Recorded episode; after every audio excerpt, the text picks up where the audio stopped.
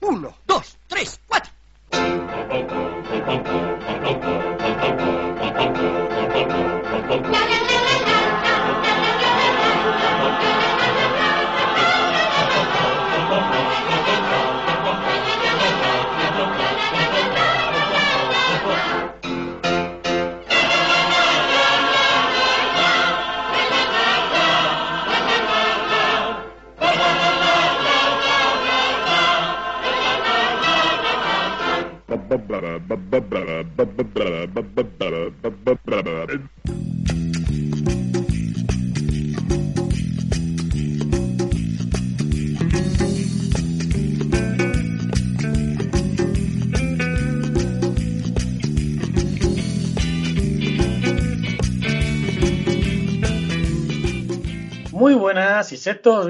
Una vez más a mi restaurante, La Olla de la Cocina del Infierno. Hoy tenemos un plato muy especial, cervezas y salchichas, servidas por los maestros del puñetazo y la carcajada, Buzz Spencer y Terence Hill.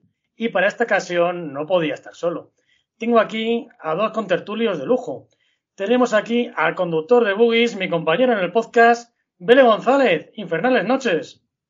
Infernales noches, Sato. Pues yo he venido por las cervezas y la salchicha. La verdad que me parece una buena apuesta y quiero ponerme fino a cervezas y salchichas y hablar de este pelicu- peliculote de, de Buzz Spencer y Terence Hill. Así que encantado de estar con buena gente. Y completando nuestro tridente infernal de hoy, tenemos a nuestro conductor de Boogie, subcampeón mundial de Teto, Doc Farder. Infernales Hola. noches. Buenas noches. Perdón un segundito que voy a aclarar la garganta.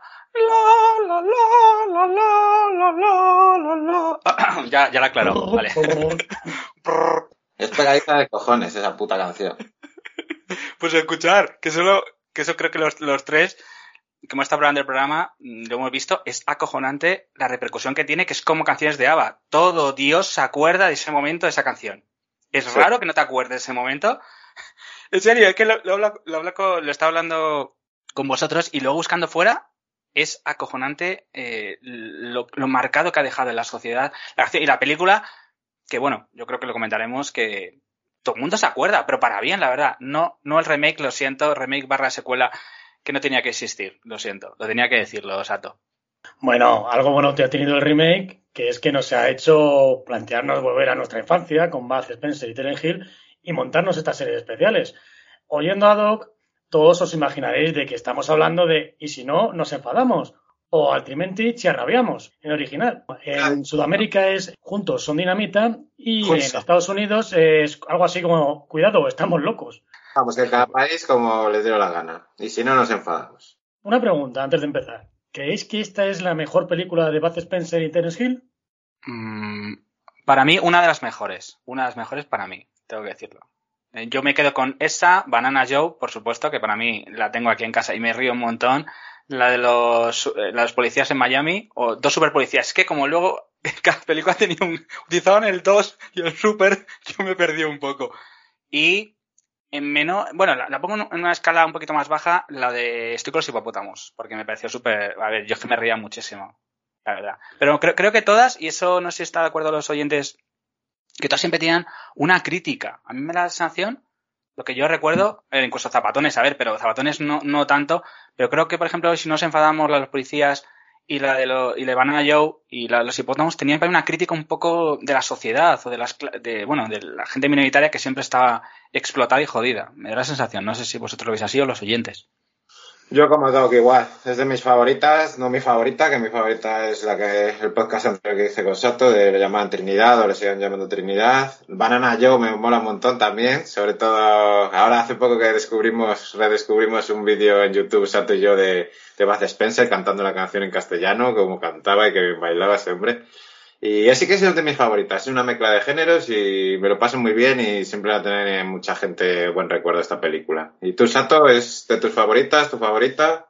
Pues es una de mis favoritas, mira, por dos cosas. Esto que dice Doc, con muy buen acierto, es que sí, siempre estaban a favor de la gente más necesitada, ¿no? O los desamparados.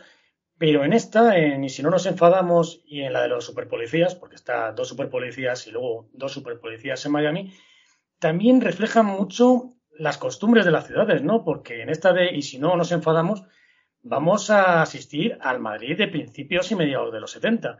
Y, por ejemplo, en la de dos superpolicías vas a ver el Miami de 1970, ¿no? De los 70 y pico, que es donde vivía Terence Hill en ese momento. Y luego es que aquí yo veo mucho de nuestros cómics. Yo aquí veo a Mortadelo, veo a Zipizape y veo muchas cosas de estas de la escuela bruguera. Podemos empezar a hablar de dónde sale todo esto, ¿no? Esto es una idea y un guion original de Francesco Scardamaglia y Marcello Fondato, que es además su única película con los dos. Con en solitario, pues tuvo la de serie y el pequeño extraterrestre. A todo esto entró la española Filmayer, que con las italianas Capital Films y Rizzoli Films son las que producen la película. Y ahí es cuando los españoles guionistas Vicente Coelho y Jesús R. Folgar la revisaron y yo creo que es la que da el toque. Esta está rodada en Madrid, en la zona que hoy es Madrid-Río, en las cercanías del Puente Toledo, que es prácticamente lo único que queda en pie de cuando se grabó la peli allí. Podemos ver el estadio del Vicente Calderón, que por cierto, en el taller de Ben se ve un póster con la alineación de la temporada 72-73 del Atlético Madrid. Vemos también el almacén central de Muebles La Fábrica, la fábrica de Mau y una incipiente M30. Yo creo que de esto nos puede aclarar un poquito más Doc Farder, que no por nada vive en la zona.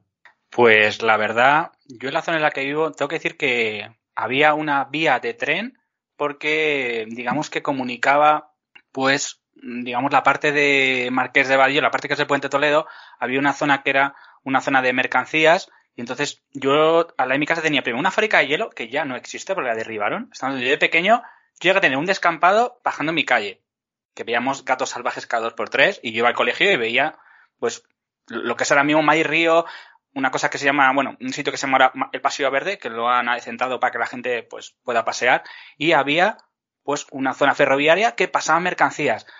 A ver, también esta época hay que decir que era la época de los junkies, la gente conocemos la drogadicción y que había la, droga y la, y la metadona, todo esto se vivía mucho en esta zona y en la, y la zona que está pegada a Legazpi. Entonces todo esto, la verdad, pues hasta casi los principios de los 90 no cambió y todo lo que está contando Vélez, lo que vemos en la película, eh, en donde está el taller de Ben, era un campo de fútbol de arena, literalmente, porque es que era arena. Yo me acuerdo que mi padre jugaba y pues estaba construido la M30, tal cual, tal cual se ve en la película, por arriba, porque, bueno, tras Maíz Río, todo eso se ha soterrado y durante mucho tiempo estuvo Vicente Calderón, pero, bueno, eh, a ver, Jesús Gil se muere, no, a ver, no, no queda que hacer una, una charla de historia, pero Jesús Gil, en ese fue el momento álgido en el que Jesús Gil, que vemos en la película, es cuando empezó a estar más, más en auge el de Madrid, pero se muere Jesús Gil y todo eso realmente se ha volatilizado. Yo he visto además cómo se ha ido quitando pieza a pieza y a ver, ahora mismo tendrías que buscar en fotos antiguas. El cambio es muy brusco, ¿verdad? pero queda muy bien, la verdad, porque bueno, ha hecho una zona totalmente verde, puedes pasear con tus hijos, sobrinos, nietos. Entonces, bueno, la que ha quedado bastante bien. Es una obra faraónica en su momento cuando dijeron que iban a cerrar todo eso, que iban a quitar ese campo de fútbol. Pero bueno, la verdad que lo bueno es que el puente de Toledo se sigue manteniendo, porque por abajo en May Río tú puedes ir corriendo, pues hacer deporte. Y la, hombre, la verdad que puede que tenga 300 años, si no tiene alguno más. A ver, hay leyendas de que dicen que un emperador romano hizo un pacto con el diablo y que dice que algunos de los puentes que hay en Madrid, pues que se construyen en tiempo récord. También, también vemos pues el, acueducto de el acueducto, por ejemplo, cosas que puedes ver aunque sea de resfilón, incluso la casa de campo, pues se mantienen perfectamente. Pero sí, la verdad que el cambio pues, en casi 40 años ha sido muy radical, muy radical, para bien, es decir. Pero sí, el tema de drogadicción, y bueno, si la gente que, que tenga nuestra edad, pues sabe que los 80 fue una época bastante dura en Madrid. Y en mi barrio, y además había un parque que teníamos al lado del colegio, había muchos yonkis que te, que te atracaban o intentaban. Entonces, la verdad, fue una época bastante dura, la verdad, que la sociedad estaba cambiando. La movida madrileña y todo eso, sabemos que la sociedad cambió para bien. Y bueno, es que yo llegué a tener el teléfono, el, teléfono en mi casa, yo tenía que decir, tenía, tenía que hablar de una cabina, el móvil, el móvil yo no lo tuve hasta que tuve 22 años.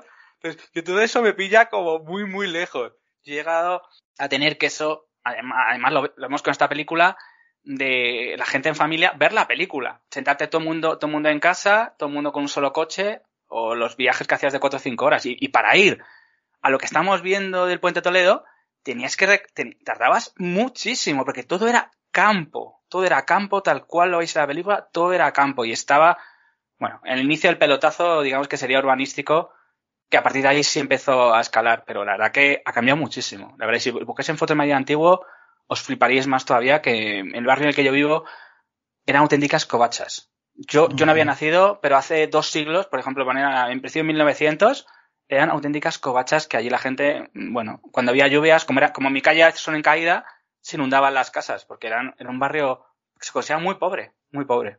Y ha cambiado muchísimo. También podemos ver cosas que ya hace mucho han cambiado en Madrid, como el color de los taxis, ¿no? Que ahora es blanco y con una franja roja, que parece que los taxistas se han vuelto del rayo. Y entonces era negro y rojo, igual que los autobuses también eran blancos y azules, cosa que hace mil años que no vemos en Madrid. También en la Casa Campo vemos el mítico teleférico, que yo creo que no ha cambiado desde entonces. Está totalmente chatarrero el puñetero teleférico, ¿no? Bueno, ¿cómo empezaba la película? Pues esta abría con el trailer de carreras de Kid, que es un motociclista de pro, que llevaba una máquina de café incorporada en la cabina. ¿A qué viene Kid? Pues viene una carrera que tiene de premio un buggy. No es el único. Está también Ben en la ciudad, que también lo mira goloso en un concesionario de la Pegaso. Esto era una marca muy famosa en España de camiones y de tractores. Aquí Ben se sube y juega que es suyo, ¿no? Y de ahí saltábamos a una carrera, que es de las pocas escenas que se graban en Italia. Todo esto fue coordinado por el excampeón de rallycross y motocross, Remy Julien. Este también hizo cosas para 007, como Solo para sus ojos, Golden Age. Últimos golpes del torete y el vaquilla también estaba Remy Juliet ahí con, con los coches también. Y en esta carrera tenemos el tema Across the Fields, que hizo Bud Spencer. Pero todos sabemos que el tema mítico de Si nos enfadamos es este que va a sonar. Come with me for fun in my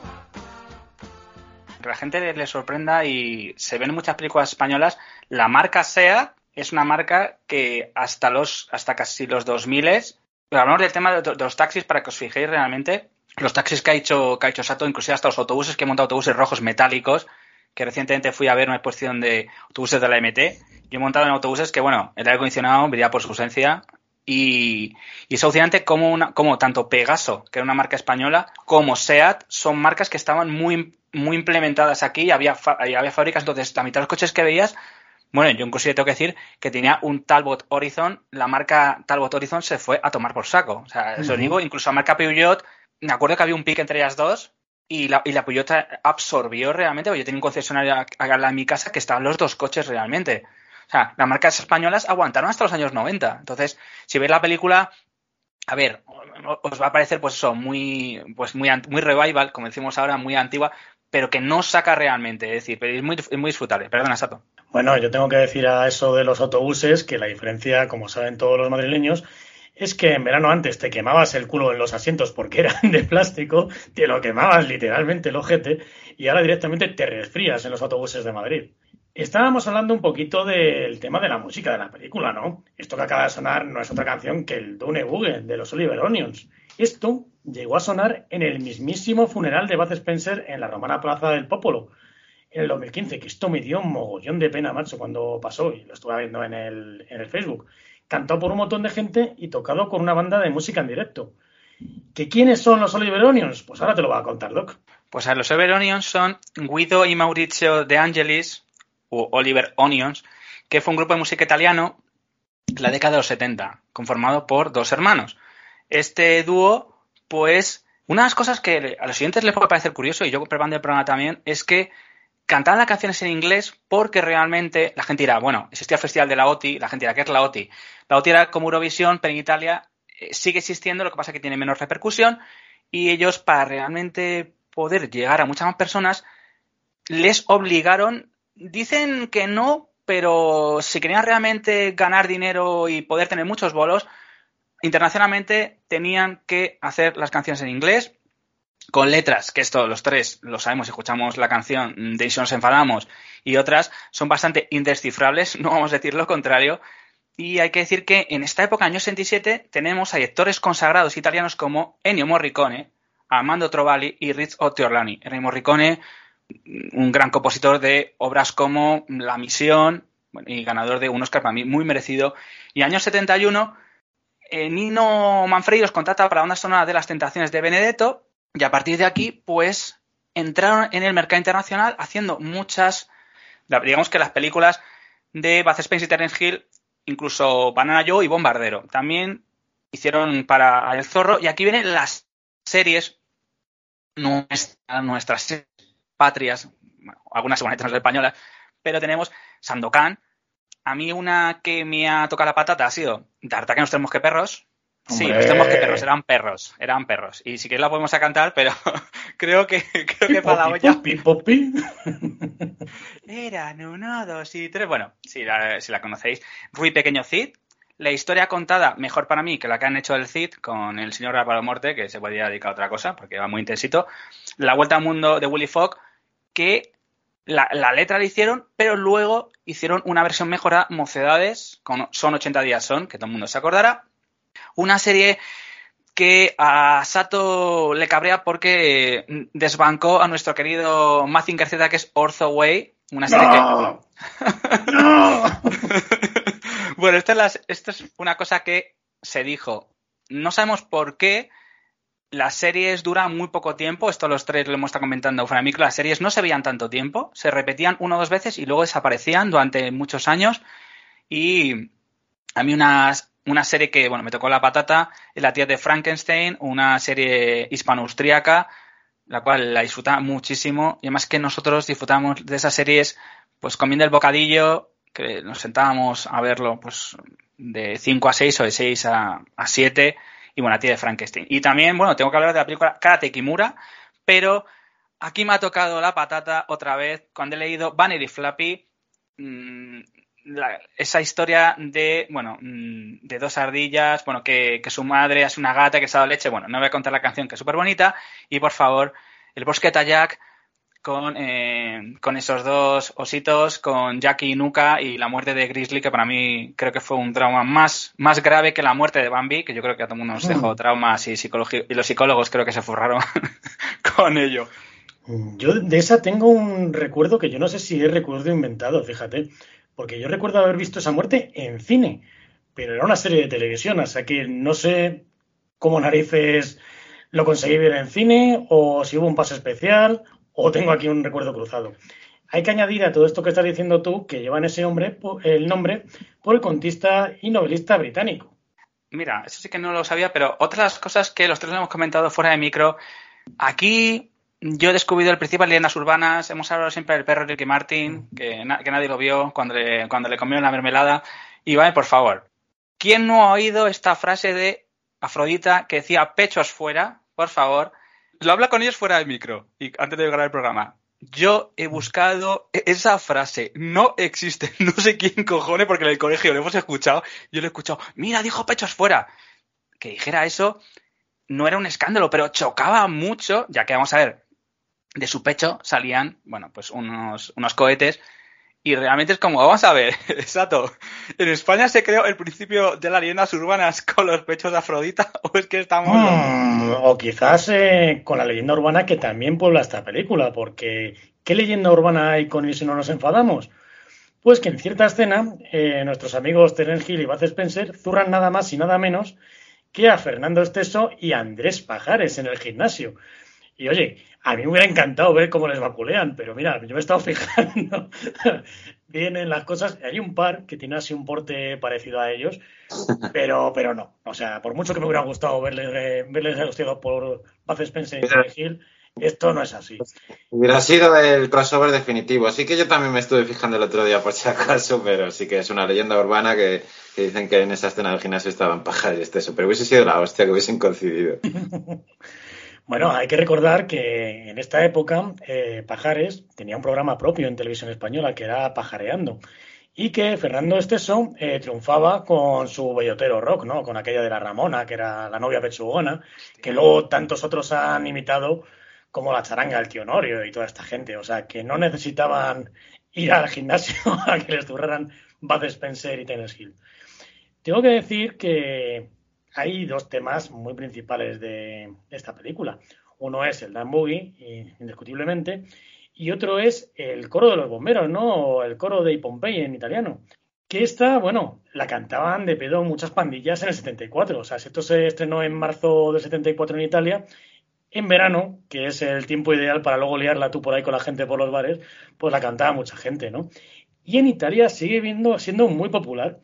Hay un anuncio de estos de servicios, ¿no? De si quieres un fontanero, llama aquí, o si quieres tal, llama aquí, que se llama Pronto Pro, que hicieron una cadena de anuncios y en todos teníamos el coro de los bomberos, que esto lo voy a poner en el Twitter y lo voy a poner también en el canal de Telegram para que os riáis todos.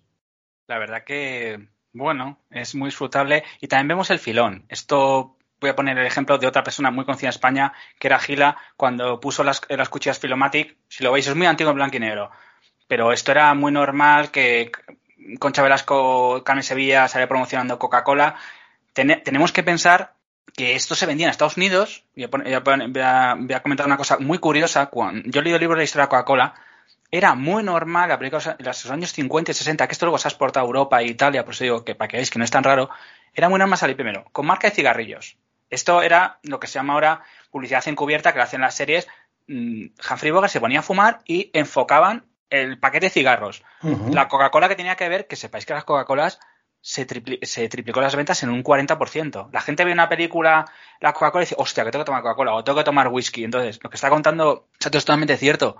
Esto era un, era un plus para ellos porque cuanto más ventas tuvieran mejor, pero que esto es algo que se ha, se ha globalizado y que era muy normal. Y bueno, esos anuncios, si los veis lo que está contando Sato, son, son muy divertidos, la verdad. A mí la verdad que me gusta verlos y, la verdad me lo paso bien y me emociono cuando los veo porque creo que están muy currados. Más que ahora, por desgracia, lo siento.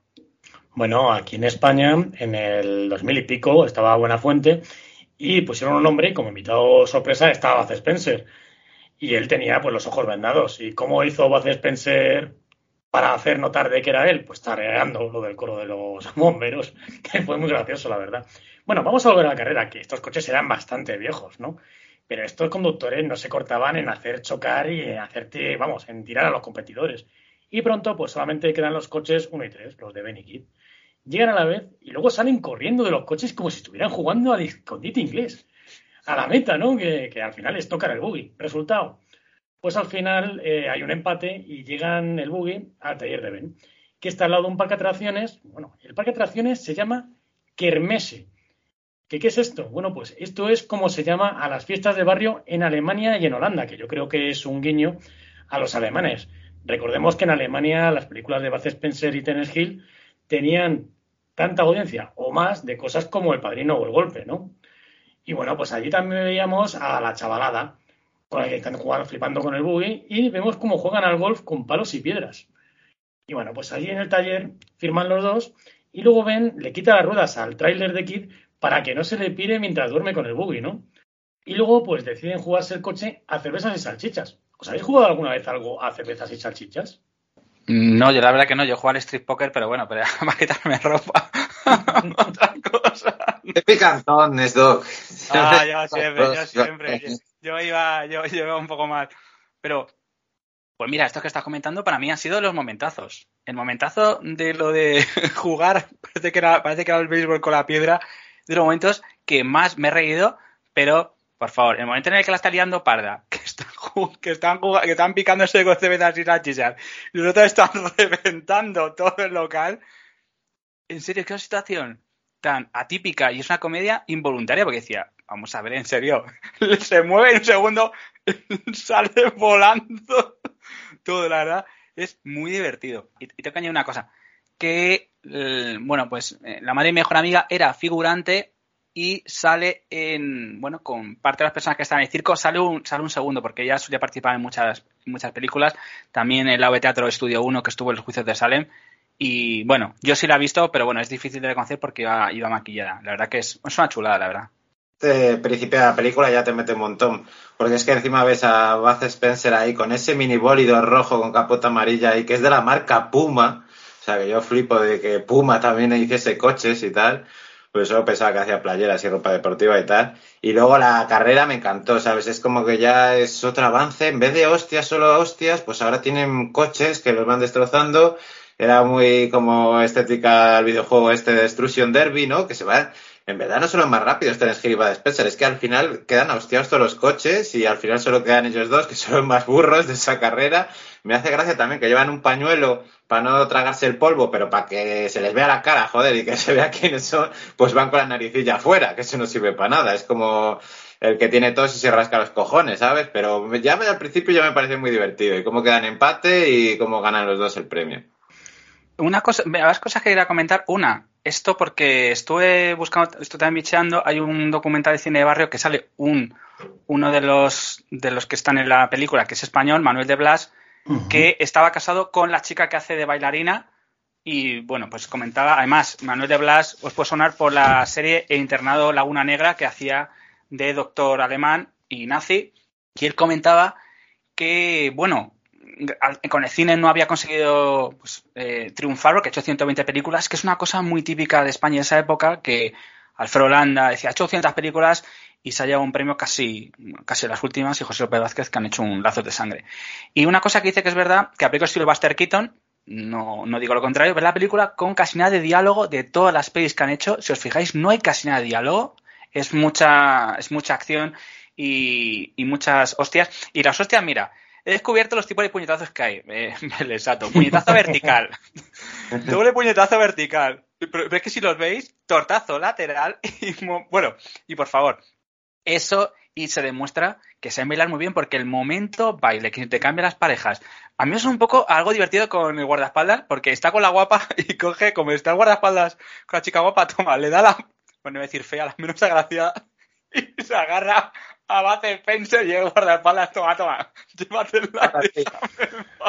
A mí me hace gracia también al principio, que lo vemos en muchas películas de Bud Spencer y Terence Hill, que se miran y ya no te explican qué relación hay en esos personajes. Pero Bud Spencer ya está poniendo caras de, joder, ya está este pesado aquí, ya la va a liar. Y es ya un clásico que empiezan las películas, llega el otro con su furgoneta, su tráiler ahí del coche, y ya le mira al otro, le saluda y el otro ya pone caras. Bud Spencer de, joder, ya me va a traer problemas este capullo. Y me parece momentazo siempre al principio de las películas, esas dos miradas. Sí, esto por lo visto salió de las coñas que se graba, claro, que tenían ellos en los rodajes, porque cuando grabaron la de eh, le llamaban Trinidad, la película iba a tener un tono más serio, pero el director, cuando vio las coñas que tenían entre ellos dos, pues decidió incorporarlas a las películas. Luego también lo que has comentado de los cervezas y salchichas. Eh, eh, me recordaba, me traía muy buenos recuerdos, sobre todo esos espadines que donde venían los típicos pinchitos y las típicas banderillas y todo eso, me recordaba muy la tasca de toda la vida. Luego vemos pósters de Mirinda, ¿no? Que mm. aquella Fanta naranja que había aquí antes y luego la compró Pepsi y Pepsi ha puesto por naranja en nuestro país, pero Mirinda todavía se sigue vendiendo en otros países. De hecho, he, buscado en Amazon esta semana y sí que puedes comprar latas. Yo creo que voy a comprar alguna lata y tal. Supongo que pues, habrá parecido a la Fanta Naranja o al Canaranja, pero bueno, tengo la ilusión de beberme una mirinda de esas, porque no lo viví o no lo recuerdo haber vivido mirindas de esas y, y me traía muy buenos recuerdos. Y me hace gracia, pues eso, que están destrozando el bar y los tíos siguen ahí a lo suyo y me dijiste que era un sitio tranquilo. Me parece que hay mucho jaleo. Venga, vamos para otro lado y tal. y no pagan. Bueno, no me gusta irme sin pagar la verdad es que tiene buenos detalles y, la verdad que le hacen una película única, ¿eh? de las mejores de este par. Bueno, yo tengo que decir en esto de jugarse las cosas a cervezas y salchichas, que en aquellos tiempos de parque y de plaza había un hombre que era capaz de comérselo todo. Y como éramos muchos allí, un día nos apostamos con él a ver si se podía comer todo lo que le trajeamos de, un prica, ¿no? Y le trajimos comida a manta. Y el tío empezó a comer, a comer y se lo zampó todo esto en un fin de semana. Al fin de semana siguiente, nosotros que estábamos topicados porque encima nos había hecho un vuelco importante en la cartera, lo que decidimos es cambiar eso de tropocientas cosas de comida por cuatro salchichas y tres botellas de dos litros de Coca-Cola. El amigo al final se tiró pedos como un bombardero y tuvo que pagar las cosas. Bueno, mal. Sí, sí, siempre, siempre hemos conocido algún tragaldabas de esto de que me como otro plato y tal. Yo en el trabajo me acuerdo que tenía otro también. Venga, que no hay cojones. Y se comía de 80 platos solo para demostrar que era el más burro, como un vikingo que se come de todo, ¿sabes? Y luego lo del juego ese, escuché que era la pita, un juego que no he jugado nunca. Me suena el canutillo ese que, que usan para dispararlo para arriba, pero me parecía maravilloso que uno tirase la letra y el otro la levantase. Muy bueno, tío. Tiene unos detalles muy buenos. Bueno, hay que decir que esto de jugarse la cerveza de salchichas antes tiene como prólogo al viejo Jeremías, que yo creo que de este actor nos puedes hablar algo, ¿no? Bueno, este Jeremías quiere quedarse el coche, pero no cuela, así que pues Ben y Kid se miden, ¿no? Van al parque, a la cervecería, ¿no? Y allí Kid, que no es tonto, le echa el ojo a una malabarista. Entra en una cervecería, pues esta cervecería es que lo tiene todo. Tiene cortina de bolas, tiene los carteles de Mirinda y luego tiene un montón de Pepsi, porque claro, hace muchos, muchos años en España la cosa estaba nivelada, no como ahora, ¿no? Que es Coca-Cola la que manda, ¿no? Y bueno, pues en eso están cuando llegan los malos de la historia, que parecen gángsters de zipizape, perdonadme. Estos gángsters empiezan a destrozarlo todo a fondo, ¿no? Y ellos no se mueven allí ni a tiros, hasta que les dejan sin salchichas. Así que lo que hacen es decidirse ir a los caracoles. Pero al salir, pasan de un gángster que les dice que le para el coche y ¿qué hace? Les destroza el buggy. Y bueno, pues de ahí saltamos a conocer al jefe de los gángsters, el gordo, esto de los malos gordos, es muy de las películas de Baz Spencer y Terry Hill, El Padrino, que está asesorado por el profesor, genio del mal, también muy basuresco y come zanahorias y bebe leche crónico, ¿no? El Padrino quiere hacer pagar protección al parque, pero el profesor le mete en la cabeza tirarlo y hacer un casino allí, ¿no? Le hace una demostración con jarras de cerveza, que esto me llama mucho la atención. Yo creo que podríamos hablar un poquito de los actores que interpretan a esta gente, ¿no? Por ejemplo, Jeremías. Luis pues, Barber. sí, la verdad que sí, es, es, impresionante. Y tú, por ejemplo, cuando ves al doctor que es Donald Pleasence, de la Gran mm. Evasión. Bueno, y el profesor Loomis de Halloween, o sea, es que sí, Bueno, de forma... mayor, eh, tiene una trayectoria de la leche. Lo que pasa es que yo creo que le gusta actuar y por eso eligió esta película, pero es, te chocaba un montón ver a estos dos. Sobre todo a Luis Barbero, yo no sabía obviamente que estaba grabado en España, y Luis Barbero, joder, parece el típico actor que nació viejo. O sea, es que tú lo has visto en 80.000 películas y siempre es viejo, siempre es el señor mayor, afable, que salía en la serie esta de Médico Familia, que era Matías, el amigo del abuelo. Y bueno, eh, por ejemplo, de las chicas guapas, por ejemplo, si os digo Inés Morales, es una actriz de teatro que si la veis os suena muchísimo. Inés Morales, la verdad, si la veis, ha hecho, mucho, ha hecho muchas cosas de televisión y hizo muchas películas, en este caso de la época. Emilio Laguna, que es el conductor de la, bueno, de esa pequeña, del coro, de el conductor del coro, que pues este nombre puede que no suene, pero luego se hizo famoso y no, tenía, no te rías que es peor, que además, bueno, era un programa era diario que veíamos en la primera televisión española. Lo veíamos siempre. Sí, la verdad que sí, bueno, y, y, el padrino decir que es de Valladolid, ¿eh? Es de Valladolid, vive en Sartón de Duero, 93 años tiene el amigo y todavía sigue ahí. Y bueno, y la persona que tú hablas es John Sharp, que, bueno, yo la verdad solo he conocido en esta película. Sé que ha hecho muchas cosas, es un actor británico. Y bueno, la verdad que. Bueno, estoy, estoy viendo aquí lo que ha hecho, que ha hecho muchas cosas, inclusive. Mira, ha hecho hasta una película en Sting, la, Prometida se llama, y bueno. Yo sabe, en esta época. Ay, perdonad, perdonad, perdonad, y Top Secret. Hostia, ¿qué papel hace Top Secret este, este hombre, por favor? No sé, pero vamos, este hombre venía justamente de grabar El hombre de mimbre, la buena, no la de Nicolas Cage. Pues a mí me gusta también esa, ¿eh? Porque la vi primero, ¿eh? pero es más disfrutable. Me parece mejor de esas dos que de Midsommar, por ejemplo. Y luego también le vemos que tiene la manía de pinchar a la gente con el tenedor, que me hace mucha gracia, ¿no? Y luego, pues hombre, de, todo el de todo el casting, pues también habría que destacar a Patty Sefar, ¿no? Que es la acróbata, ¿no? Esta chica es yankee, hija de un militar destinado en Torrejón de Ardoz, ¿no? Que esta llegó con 18 años a España y trabajó de modo de actriz. Y en el rodaje de Cita en Navarra conoció a Manuel de Blas, y ese mismo año se casó con él. Este va a ser nuestro malvadísimo Paganini. Y luego, pues años después, se especializó en películas de terror, como Slug, Muerte Viscosa, o El Monte de las Brujas, Descansen Piezas, que también está muy bien, que son películas bastante olvidadas hoy en día, ¿no? Pero o sea, la se casó con Paganini. Eso es. Sí. Yo creo que esa sonrisa en la sala de fiesta la conquistó. Sí. directamente. Me hace gracia también que en estas películas siempre tenés Gil Liga, ¿sabes? Siempre tiene así, pero es muy bondadoso, no es en plan a saco, asqueroso. Él siempre liga, ¿no? Como que es el guapete de la, de la pareja y siempre tiene alguna... ¿Qué tal? El Baz Spencer ya es otra historia. Vale, eh, les habían quemado el bugging y de ahí salíamos a conocer al jefe de los gasters, ¿no? El padrino. Sí, estamos, están los dos hablando y vemos un poquito que el profesor eh, apunta maneras, ¿no? Porque para demostrar lo malo que es, empieza a darle zancadillas a los camareros, que esto me llamó la atención, ¿no? Le da una zancadilla una vez, le da otra otra, y cuando el camarero se cabrea, se esconde detrás del padrino. Y mientras tanto, pues Kit liga a su manera, porque allí en el parque de atracciones ya le habíamos visto que era muy hábil con las piedras. Y lo que hace es, a base de pataditas, fastidiar los soportes para que le caiga la malabarista en los brazos, que esto es una manera de ligar que hoy le llamaríamos acoso, ¿no? Increíble jugada, increíble jugada, ¿eh? Como deja ahí el tapo a posta y de una patadita a la, piedra y se cae la pobre muchacha en sus brazos. El caso es que eh, Keith, por ella, se entera de quién está detrás de lo del buggy, ¿no? Y bueno, pues, aunque Ben le quiere echar de allí del taller, al final le lía para hacer una visita al padrino de esos muchachos, ¿no? ¿A dónde va? Pues esto lo hemos estado buscando Doc y yo con el Google Maps. Y la sala de fiestas del padrino está en no otro sitio que en la calle Postas 17, o sea, llegando a la Plaza Mayor en Madrid. Este edificio, Postas 17, ahora es una crepería, pero también alberga un edificio con muchísima historia y muchísima leyenda, ¿verdad, Doc?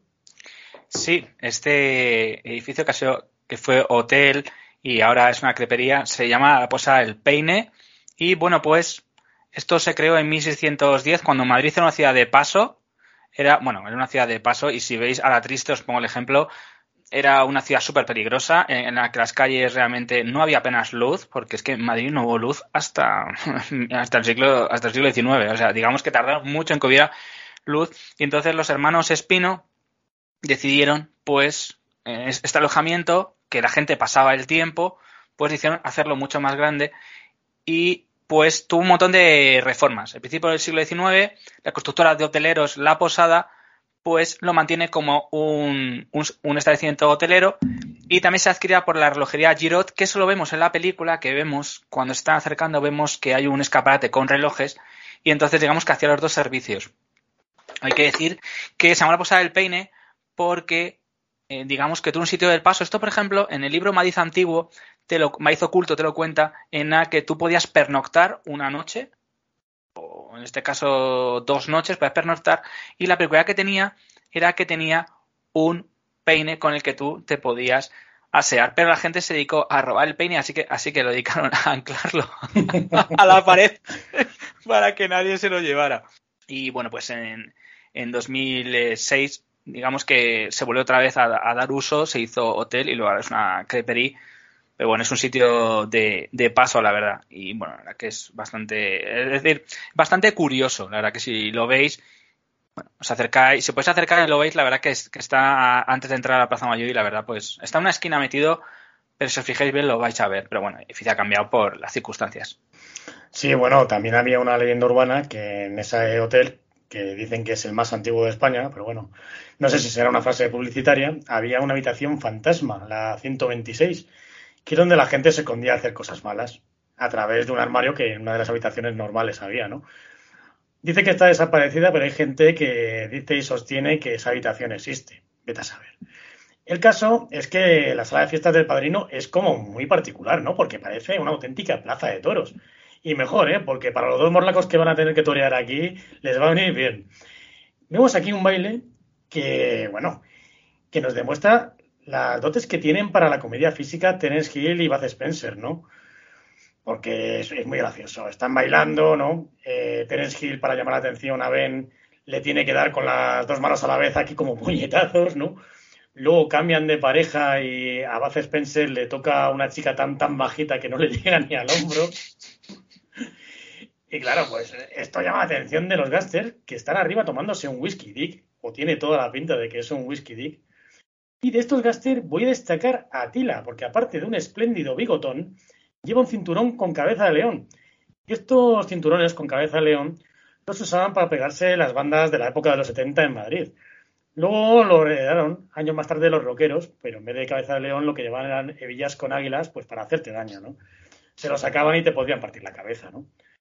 Bueno. Es muy bueno eso lo que dices de las bebidas que salen son todas españoles. En el taller tienen una botella de anís castellana, eh, salen cervezas Mao, sale el whisky dig este, y el sitio ese es muy curioso, ¿no? Hay un sitio de mafiosos ahí donde están bailando, que a mí ya tenés que ir, me hace su, un montón de gracia, me hace súper gracia, esos movimientos así de como que está bailando el pollo y los movimientos que tiene, y el otro como baila también así a lo suyo también, pero también hace gracia, y baja la tira ahí que le reconoce de estos dos, no son de aquí y tal, y, le, hacen el lío, le hacen el lío, le ponen a bailar con una, luego le cogen en una conga y el otro empieza a poner a tira, o sea, muy gracioso, tío. Yo es que cuanto más pasa el tiempo y lo veo esta película, más gracia me hace, tío. Sí, pero es que encima el Atila se piensa que las ha echado, pero no, se le han colado hasta la cocina. Y entonces vemos que Keith le empieza a llamar papi al padrino, que esto me recuerda mucho a Lupin III. ¿Os acordáis de cómo Lupin llamaba al inspector Basilio, no? Luego también vemos una cosa que vamos a repetir mucho en la película, y es que el personaje de Ben detesta el tabaco del puro, ¿no?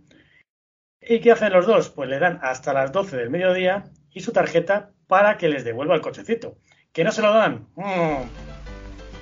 Es evidente que no sabéis con quién estáis hablando. Sí, eres el que se ha cargado el cochecito. Y tienes que comprarnos uno nuevo, ¿entendido? Sí, padrino. Perdón. Aquí tienes la dirección de mi taller. Lo queremos igualito que el otro un minibólido recién salido de fábrica. Sería un detalle simpático que lo mandarais a casa. Esperaremos hasta mañana a mediodía. ¿Y si me niego? ¿Y si se niega? ¿Qué hacemos? ¿Qué vamos a hacer? Si se niega, nos enfadamos. ¡Eso! ¡Nos enfadamos! Pues a mí me dice algo que estos dos se van a enfadar, ¿eh? Bueno, el padrino, sin embargo, no. Y manda que les siga a Tila. Y aunque yo se pispa y le viene detrás y les prende fuego al coche. Y ellos, pues, o más bien los especialistas, que aquí se notan bastante, conduce tranquilamente hasta llevarlo a un auto lavado. Esto eran como túneles subterráneos que había saliendo de la Plaza Mayor, porque en la Plaza Mayor de Madrid antes se podía incluso aparcar, ¿no? Lo vemos muy bien. Vamos a volver al parque de atracciones. Y allí se van a vengar de Atila, que está allí con dos jamonas pavoneándose. Oye, que Atila destruye de día, pero se va de fiesta allí de noche para compensarlo, ¿no? Es como, los botines, ¿no? Que te echan de tu casa, pero luego te dejan dormir en el cajero, ¿no? No paga como los malosos, coge ahí unos algodones de azúcar y no paga ni nada. Es que es la mafia auténtica. Bueno, bueno, y ya en el colmo de la maldad, a los coches de choque ahí, a aterrorizar a la gente. Pero ¿cómo eres tan malo, Atila, no? Hasta que aparecen Benny Kid y le dan lo suyo a base de choques. Y luego hacen que se la pegue quitándole de cuajo a la banderola, que esto me hace muchísima gracia. Eso es buenísimo, cuando todos los niños le están hostiando que el otro no se puede mover. Pero sí hay que ser capullo, tío. Este tío es malo, va ahí a los coches de choque a pegar a los niños, subido arriba ahí dando de a los niños hasta que ya se montan los otros dos y le empiezan a rear. Es que tiene su merecido, tío. Luego, como también es un poquito corto, pues le enseñan cómo funciona la máquina de pesicola, ¿no? Porque Bud Spencer le saca todas las latas y luego Terence Hill le saca todas las monedas. Y ya, para que no tenga ninguna duda de con quién trata, le van a enseñar cómo funciona el cohete que mide la fuerza, ¿no? Por aquí, claro, a ti la hace que de dos vueltas y luego llega Bud Spencer a una mano y es que lo hace despegar directamente, que es que se oyen hasta los ruidos de, la Apolo. Pues de ocho o nueve vueltas despega, sí, sí, sí, sin coger carrerilla como el otro. Pues en esa escena, que es una de las curiosidades que traía, pues eh, esa escena que vemos donde los participantes tienen que mostrar la fuerza y cohete se ha despedido, hubo un fallo en la potencia Salió despedido y a varios operarios ubicando al hospital porque les cayó en la cabeza, les hizo brechas. Esa escena que vemos, que yo digo, y, luego viste que, a ver, no fue muy grave, pero realmente, claro, al estar en un poca coña, no, no, que hicieron una toma porque dijeron, paso de que Fulo te a fallar. Y estuvo, madre cojones. Y bueno, ya la escena de gimnasia luego es súper divertida, con una coreografía, la verdad, muy, muy graciosa, la verdad. Y con unas voces que yo, que yo no sé si vosotros habéis visto, vamos a ver, son voces suyas, porque si son voces suyas, el señor de no moleste, yo decía, pero por favor, que voz lo comentara. Uy, a, mí esta escena del gimnasio me encanta, yo creo que es de lo mejor de la película, vamos a ver, porque después de la tila que se ha llevado unas cuantas, pues le siguen a un gimnasio que tiene un anuncio puerta que mola muchísimo. Es un tío con bigotes haciendo bíceps. Y es que además se entra por las piernas. Y bueno, este gimnasio está lleno de señores con bigotito y con malla. O sea, es que Atila yo creo que aquí le da todo, ¿eh? Porque encima se mete para el gimnasio, se sube para arriba y luego le vemos bajar con una especie de algodón chino que yo no sé si es que arriba le han hecho un masaje con final feliz o qué ha pasado con, qué ha pasado con Atila, ¿no? Baja como un campeón, como un campeón de pesas o algo de eso. Y además que me hace mucha gracia a los forzudos de aquella época, que eran calvos todos con bigote. Y hay mucho calvo con bigote ahí que parece forzudo y se pegan con estos. Sí, y, esa es la típica de Bacel Presley y ¿no? Que todo va bien hasta que uno de estos bigotini le tira un saco de boxeo a Bud Spencer, ¿no? Y aquí empieza a liarse la de San Quintín y vale todo, porque es que aquí emplean hasta el Plinton, aquel que nos daba tanta rabia en las clases de gimnasia. Vemos aquí a Terence Hill que, vamos, se sale directamente. Este podría ser medalla de oro en los Juegos Olímpicos. Y Bud Spencer pega hasta con los mismos guantes de boxeo. En las espalderas también le hacen dar vueltas a uno como ciento veces en la barra de dominadas. Bueno, bueno, aquí la gama de hostias es espectacular. Yo creo que es de las peleas más espectaculares de este par, ¿verdad? Sí, la verdad que sí. Y bueno, yo de los momentazos tengo el momento de cabeza como punch, que está claro que está hecho a cámara rápida, cuando empieza a dar de hostias, pa, pa, pa, pa, pa, pa, pa, pa, pa. Y yo decía, joder, entre ese y el no moleste, cuando empieza a entrar dice, no moleste, coño, no me... Y mira, ahora ya sí, ahora ya sí párate por aquí, ay, ay, ay, no me mole, no me deja hacer nada. Pero en serio, muy divertido, incluso el momento anillas que tú, porque claro, sabemos que él ha sido campeón olímpico y tú, vale, mide lo que mide, ya, bueno, eso ya, ya se ha comentado, y cuando ves que tiras anillas y la rompes, dices tú, vamos a ver, tío, tú eras campeón olímpico. A ver, está claro que está forzado. Pero esa escena, te digo, la he visto muchas, muchas veces y es súper divertida, la verdad. Bueno, pues después de esto llegamos al taller al día siguiente, ¿no? Y la mañana promete, ¿no? Porque el viejo Jeremías se ha montado un buggy con un estilo, pues como aquella película del Chiti Chiti Bam ¿no? Para que se dejen de líos. Y aquí vemos que Jeremías le cae muy bien a Ben porque le enciende incluso un puro a pesar de la rabia que le da el tabaco, ¿no? Por otra parte, Kid va a lo suyo y se lleva a la marabarista a la noria. Y lo pone en marcha a pesar de que los Gasters lo tienen vetado, que quieren que acabar con el parque. Y desde allí ven llegar a todo gas a una pandilla muy singular, ¿eh? Los motoristas. Que estos llegan a mediodía como en un western para entregar un buggy de juguete. Y llevan chupas a lo Mad Max con unos símbolos a lo SS nazis, ¿no? Y están conectados con radio por el, eh, por el padrino, que lo sigue como si fuera un partido en la radio. Esto me hace muchísima gracia, ¿eh? Es que es hay como un hincha, tío. Es como estos señores que gritan a la tele, tío, ¿sabes? Buena idea, doctor, ay, que se lo van retransmitiendo por radio, lo que es la jugada.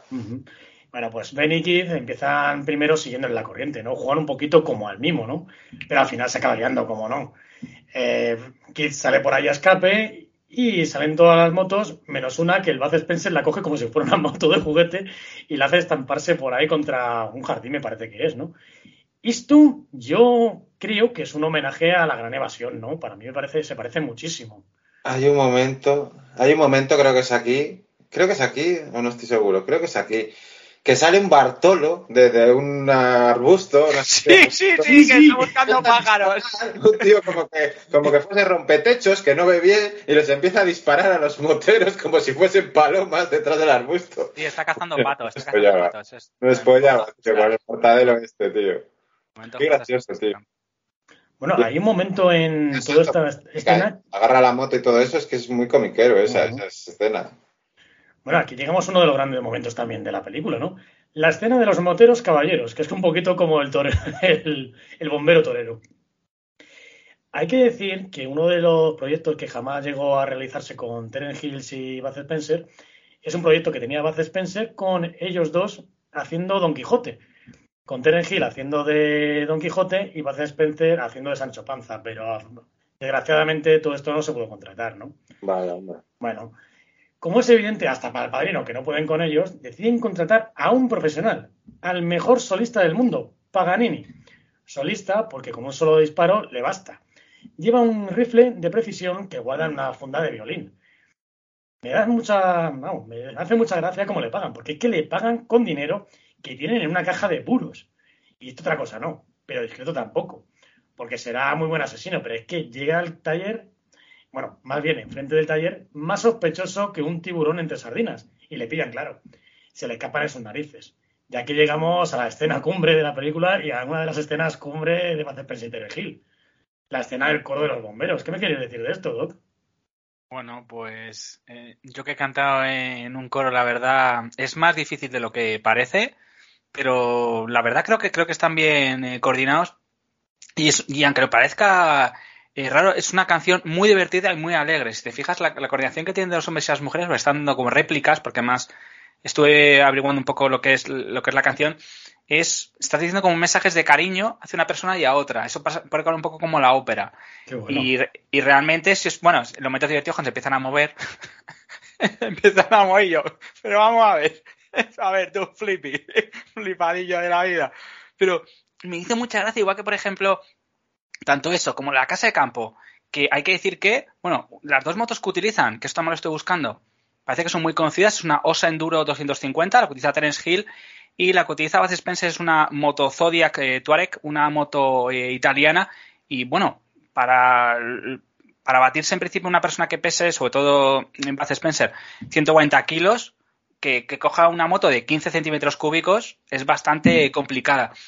Y mm, aunque os parezca raro, no, no, tuvieron que planear casi nada. Esto por un lado sí fue más difícil, como tú lo has comentado con los dobles, y lo del momento de este señor cuando, cuando va a cazar patos y, con, la, con la escopeta, mm, eh, bueno, la escopeta de, cartucho recortado, digámoslo así, o de corte creo que es de corte de cartucho de corte recortado. Bueno, la, la que es la, que es una más cortita. Esto, por ejemplo, no tuvieron que prepararlo casi nada porque eran actores, eran cantantes profesionales. Además, hay que decir que, bueno, eh, no les costó para nada. Y bueno, y sale el personaje que he dicho antes, Emilio Laguna, que es el director de la orquesta.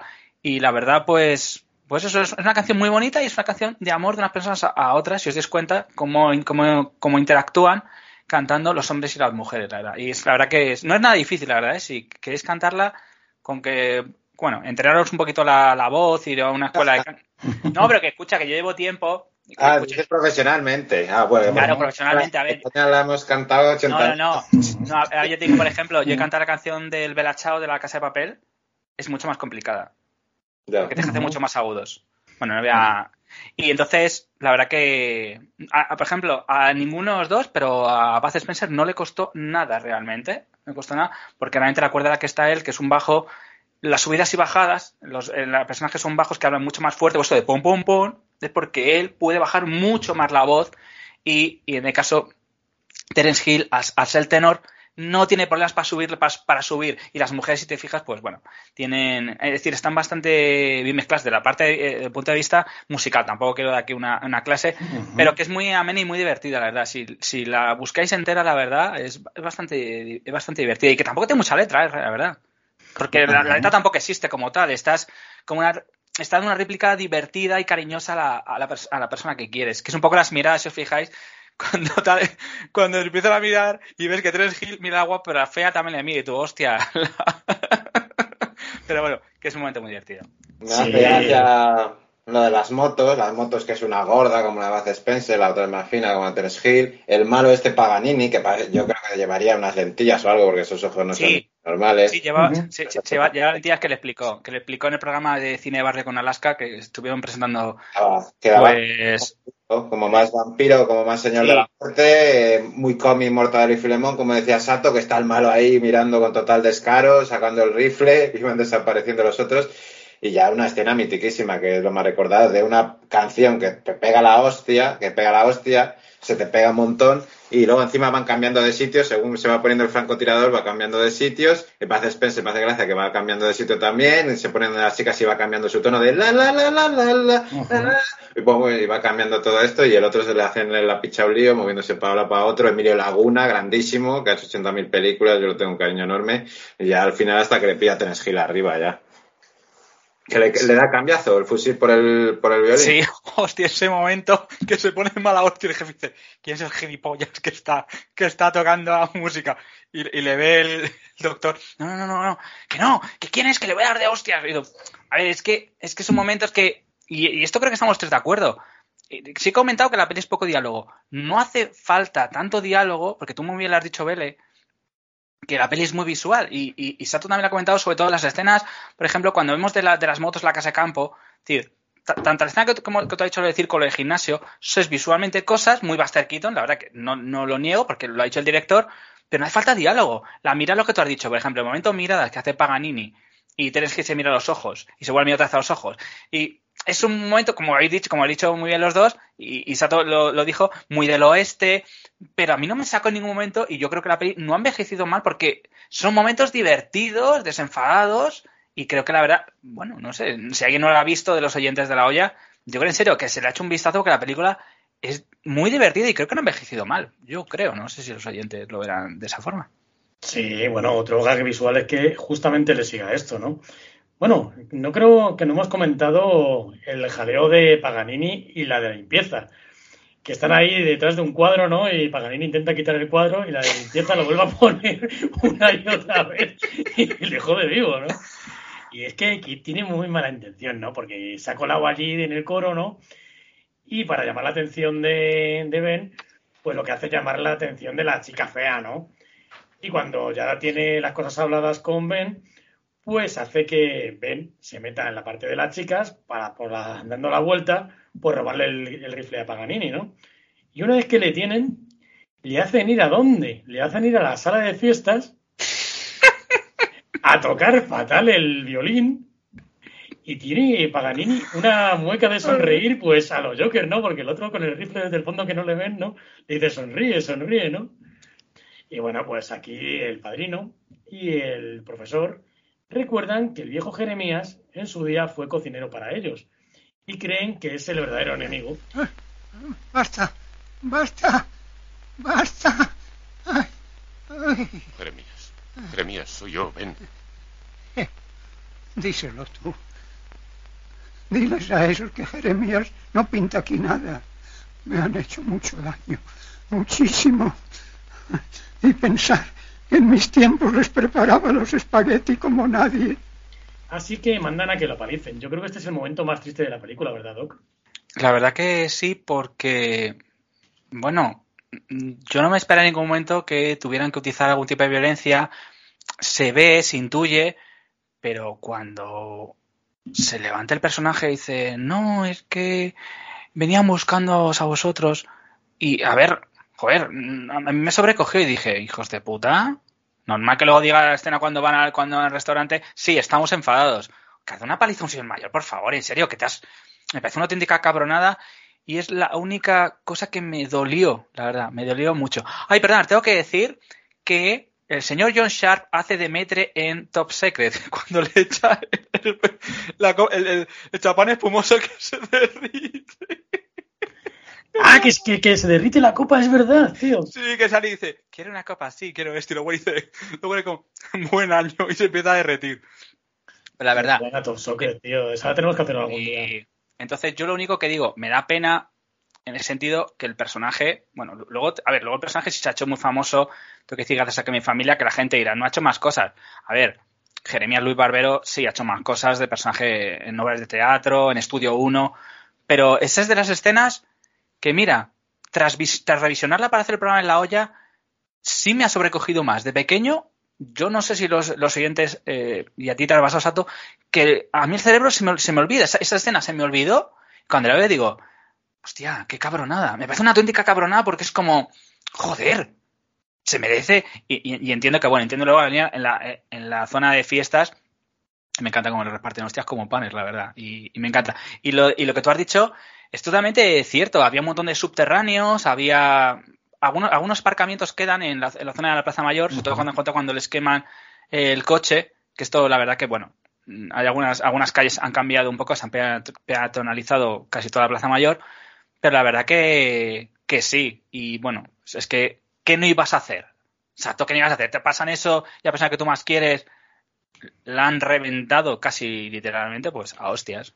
Claro, y eso es lo peor que podrían haber hecho, porque esto es lo que de verdad mosquea ven, que lo que hace es plantarse en la sala de fiestas, a donde también ha ido Keith. Y tras entrar a las bravas con el coche, que esto me encanta, ¿no? Que revientan la, la puerta entera con el coche, aquí hay hostias a tutiplén, con globos por todas partes.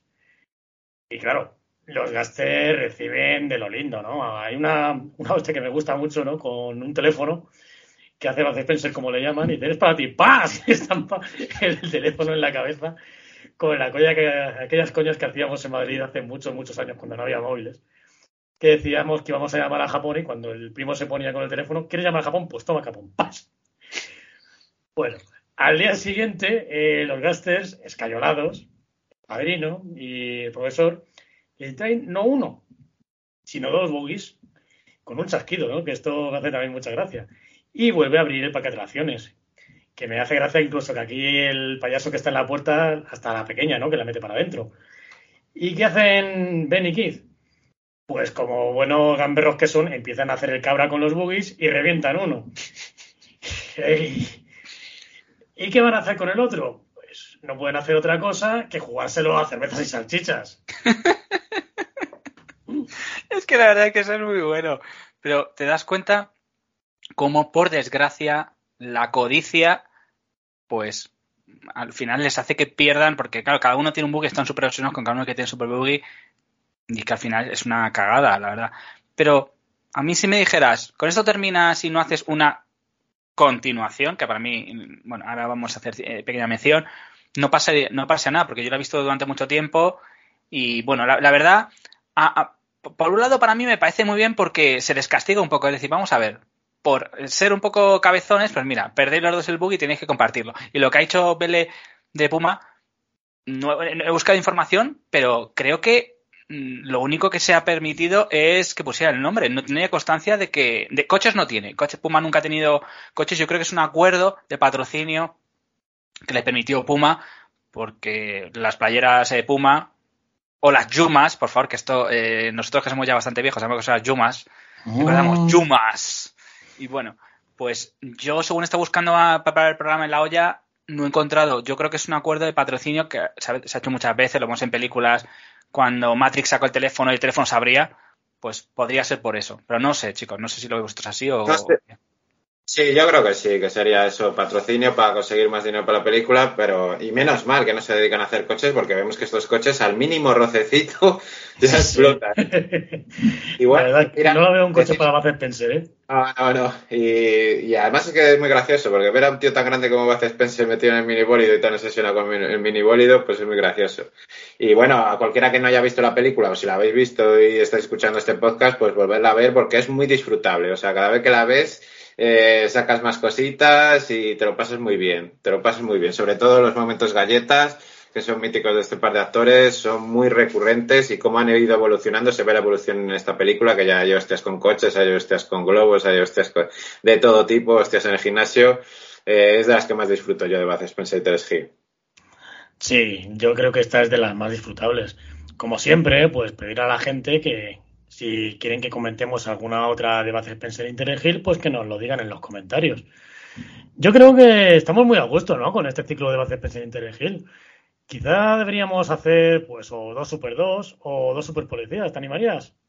Yo ya sabes que siempre me apunto y además es que me lo estoy pasando muy bien porque hacía mucho tiempo que no las veía. Mira que me las pasó un amiguete, las tengo en un disco duro todas las de estos dos, e incluso alguna que salen solos.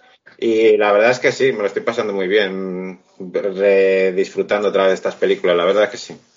Bueno, yo es que, a ver, me, me voy a repetir como Vele, pero yo es que solo quiero decir a los oyentes que una peli que te marca tu infancia, a mí una que me ha marcado mi infancia, y que la he vuelto a ver otra vez, y que la puedo ver, incluso hasta trozos. Estoy hablando de que puedo ver el trozo del gimnasio y me río, puedo ver el trozo de la casa de campo que hemos comentado, el momento de los globos, que por favor, eso sí, me gusta saber quién es el que pone efectos especiales, porque las hostias suenan, te lo juro, como si te diera una hostia tres elefantes, porque les va a hacer, por favor, cuando están con los globos en la, en la, en la escena final, suena ¡pua! Y tú, y tu pa, y has tirado a, seis tíos al suelo. Que está claro que son especialistas.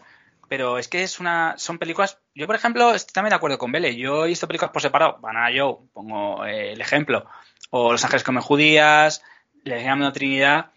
Y yo son películas en serio. Yo sí tengo que elegir, te digo, si nos enfadamos, la he visto muchas veces con, mi con mis hermanos, muchísimas veces, porque más queríamos hasta replicar la escena de las motos, eh, coger en plan ariete, sí, cuando, en la casa de campo cuando íbamos de pequeños, y yo le he dicho, tus superpolicías en Miami, la he visto muchísimas veces, Banana Joe la tengo ahí, y yo creo que es un cine de comedia que no ha pasado, igual que yo digo, replicar eso en una secuela que ha hecho Netflix, que es una secuela, yo creo que el tipo de humor que se hacía en esa época creo que no se puede replicar porque ya no están los actores originales para mí.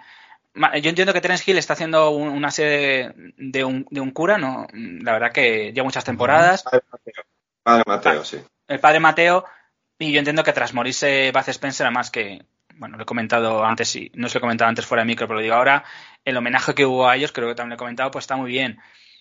Replicar para mí creo que es una idea equivocada. Quien quiera ver en Netflix que lo vea. Yo entiendo que la chica, por ejemplo, pues el personaje tiene más protagonismo, le dan, deja ser mujer florero, porque la película original la mujer es, así, es un poco mujer florero. No, no digo, no es no ofensivo, era, la época y, ha cambiado mucho.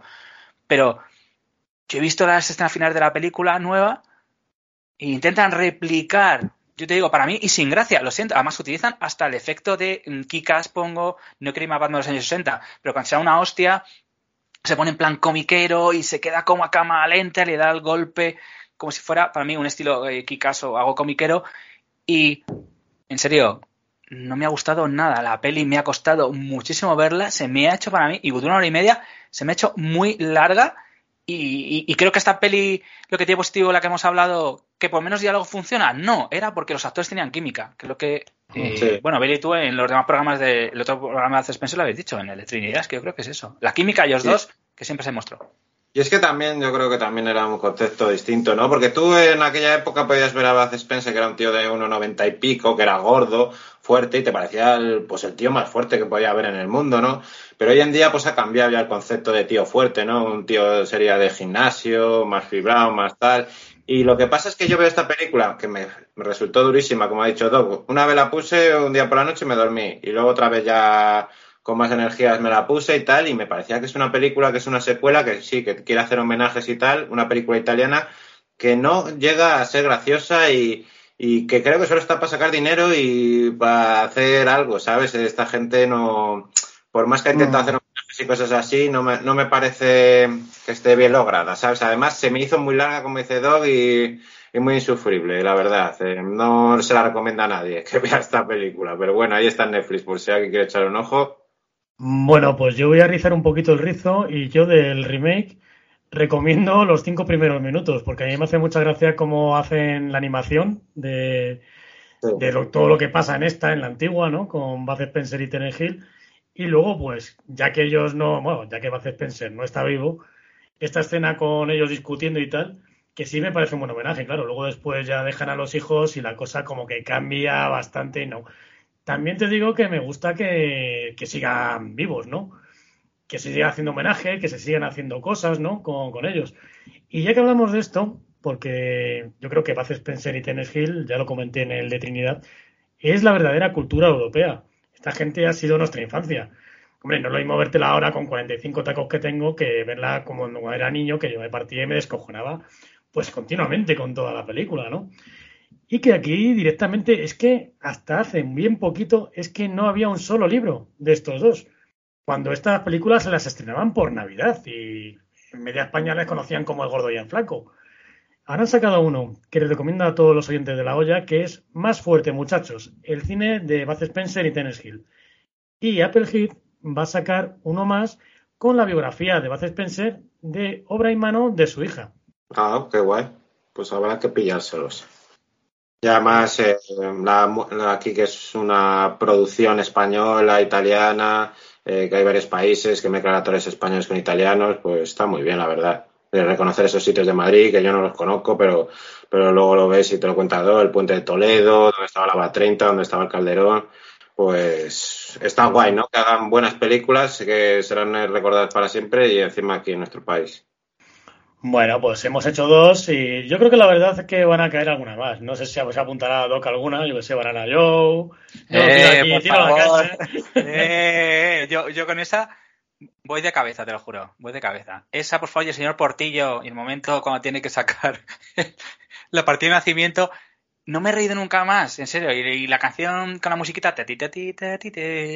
y luego es que, escucha, si es que, escucha, y todos los momentos, y yo lo que he dicho, la inocencia del personaje, en serio, la he visto muchas veces, me he reído mucho y disfrutas. Y esta película, que creo que refleja muy bien, y creo que su cine refleja muy bien, que ellos siempre realmente so hacen daño, que esto es una curiosidad también, fijaros, so hacen daño a la gente mala.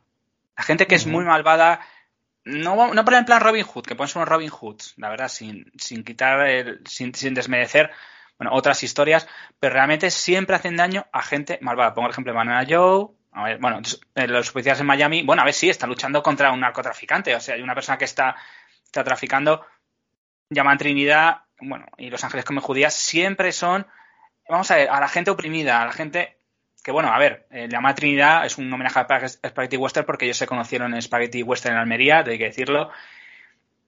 Pero la verdad que a mí no me importa, digo, Maná, yo la verdad que yo la disfruto mucho, la verdad. Y, bueno, la, tengo ahí, es una película que la he visto bastantes veces. Que me, me gusta que la gente la oya y que la gente que es más joven, joder, que también vea ese cine. Que la comedia no es eh, comedia escatológica en plan, eh, colega, ¿dónde está mi coche? Pongo siempre ejemplo que es una puta mierda de película, perdóname. es, que es muy mala, por favor. A mí yo soy pro colega donde está mi coche. Bueno, pero también es que estas son películas para toda la familia. ¿no? no sé, la verdad es que las que no me gustan son las españolas que hacen ahora. El Santiago Segura, que hace todos los años una puta mierda. No me padre más que uno uno, no me padre más que pero uno escucha, dos. Pero son remakes. Pero este tío estoy harto ya. Remakes, mira, que la gente la oye, lo sepa, los oyentes, que Padre más que es un remake, la del tren es un remake, Perfecto Desconocido es otro remake de una peli italiana y argentina. Entonces, señores, yo las he visto, las películas. No, no, digo que sean buenas o malas, pero no son pelis originales. Telecinco las que hace, las que ha hecho comedias, son remakes. Puedo hacer entonces, no me, ven, no me vendas que en Padre más que uno tres, no, Padre más que uno es un remake de una peli italiana. Perfecto Desconocido es un remake de una peli italiana y argentina, que Argentina yo la he visto este mil veces. Mira, lo siento, perdona, decir argentino a mí me flipa y este mil veces mejor. No digo que la peli de la iglesia no la ha visto, pero no te pongan medallas de el mayor éxito. Pongo el ejemplo, Ocho apellidos vascos, es el remake de Bienvenidos al Norte y Bienvenidos al Sur. Coño, vamos a ver. Mm. Perdona que os diga, ¿vale? Es, así porque está. Más que está. Y no digo que sean malas, no digo que sean malas. A ver, a ver, a ver. Eh, sí, he visto y he visto la Bienvenidos al Norte también. Sí, sí, pero que teniendo razón en eso, también te voy a decir una cosa: que, que el autor español que mejor entiende Italia ahora mismo es Ares de la Iglesia. Porque si tú ves 30 monedas o ves Veneciafrenias, tú estás viendo ahí el Yalo. Y estás viendo en 30 monedas, estás viendo a la vez el Yalo cosas como Darío Argento y esta gente y el Polichesco. Entonces yo creo que el que mejor está entendiendo en España el cine italiano es Sale de la Iglesia. Es verdad que empezó haciendo directamente remakes, pero a mí estas cosas últimas que está haciendo, aunque luego después, luego no lo entiende absolutamente nadie, ¿no? Porque ahora dices, es que los créditos son de no sé quién, o quién es Lamberto Bava, pues a lo mejor no lo entiende absolutamente nadie, pero lo que está haciendo en Venecia Frenia es un homenaje a los Yalo. Que le haya salido bien del todo, Uf. Infumable Veneciafrenia, tiene que ser homenaje a Yalo, lo siento. Creo que para mí el fallo que tiene, pues yo digo que no desmerece. Es, hay, yo creo que tienen que tener cuidado cuando se hace un remake. O pongo el ejemplo de Intocable, que la peña americana me negué. Me negué Sé que tus ojos, que es un remake muy mal hecho mm, con Julia Roberts. Y pongo el ejemplo de La Cena los Idiotas, que hizo un remake americano muy malo. La verdad, tengo que decir, lo siento por Steve Carrell y Paul Rudd, pero es que a mí la francesa me, me mola. Es como si me haces la de Dios mío, lo que te hemos hecho, que han hecho una trilogía, me haces un remake americano. Joder, pongo el ejemplo de Jungla la Jungla, que era un niño que viajaba a Nueva York, que hizo con Tinale luego un remake, o tú a Londres y a California. Creo que hay que tener cuidado con los personajes. Si a mí me vale, lo digo, que yo he visto la de Iglesia todo, desde lo bueno y lo malo, malo como 800 balas, lo siento, Pedro Durango, mm, no, y eso son películas suyas. Frenia, creo que la historia es buena, pero los personajes, los actores son muy malos. Trabajan muy mal. Es decir, para mí eso hace... Enchufados y enchufados, que uno de ellos es el hermano de su señora.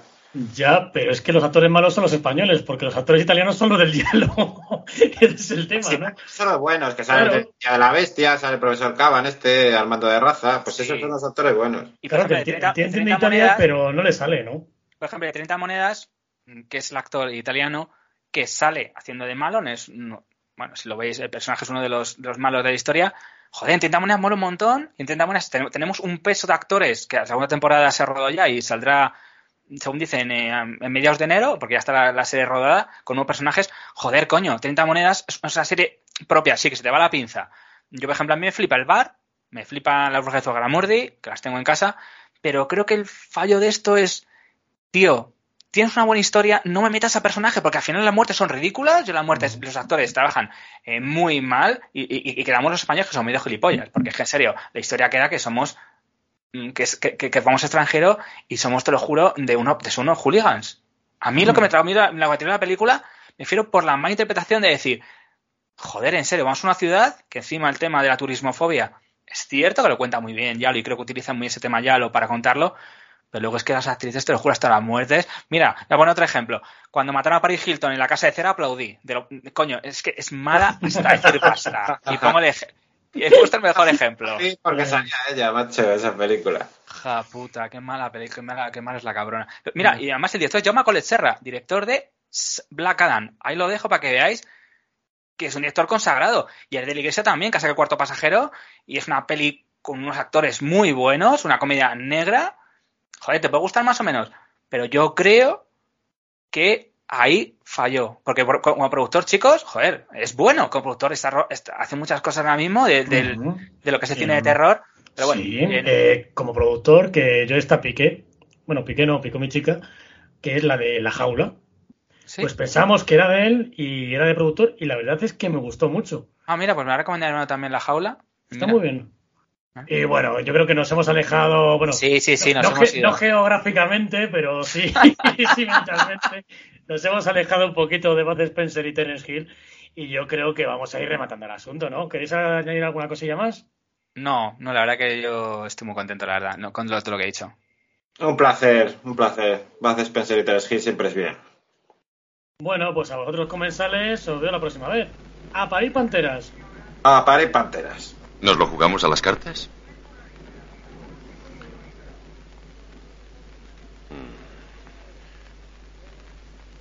No. ¿Echamos un pulso a ver quién gana? No. Mm. ¿Nos lo jugamos a cerveza y salchichas? ¿Dónde? I feel like a king, I feel like a king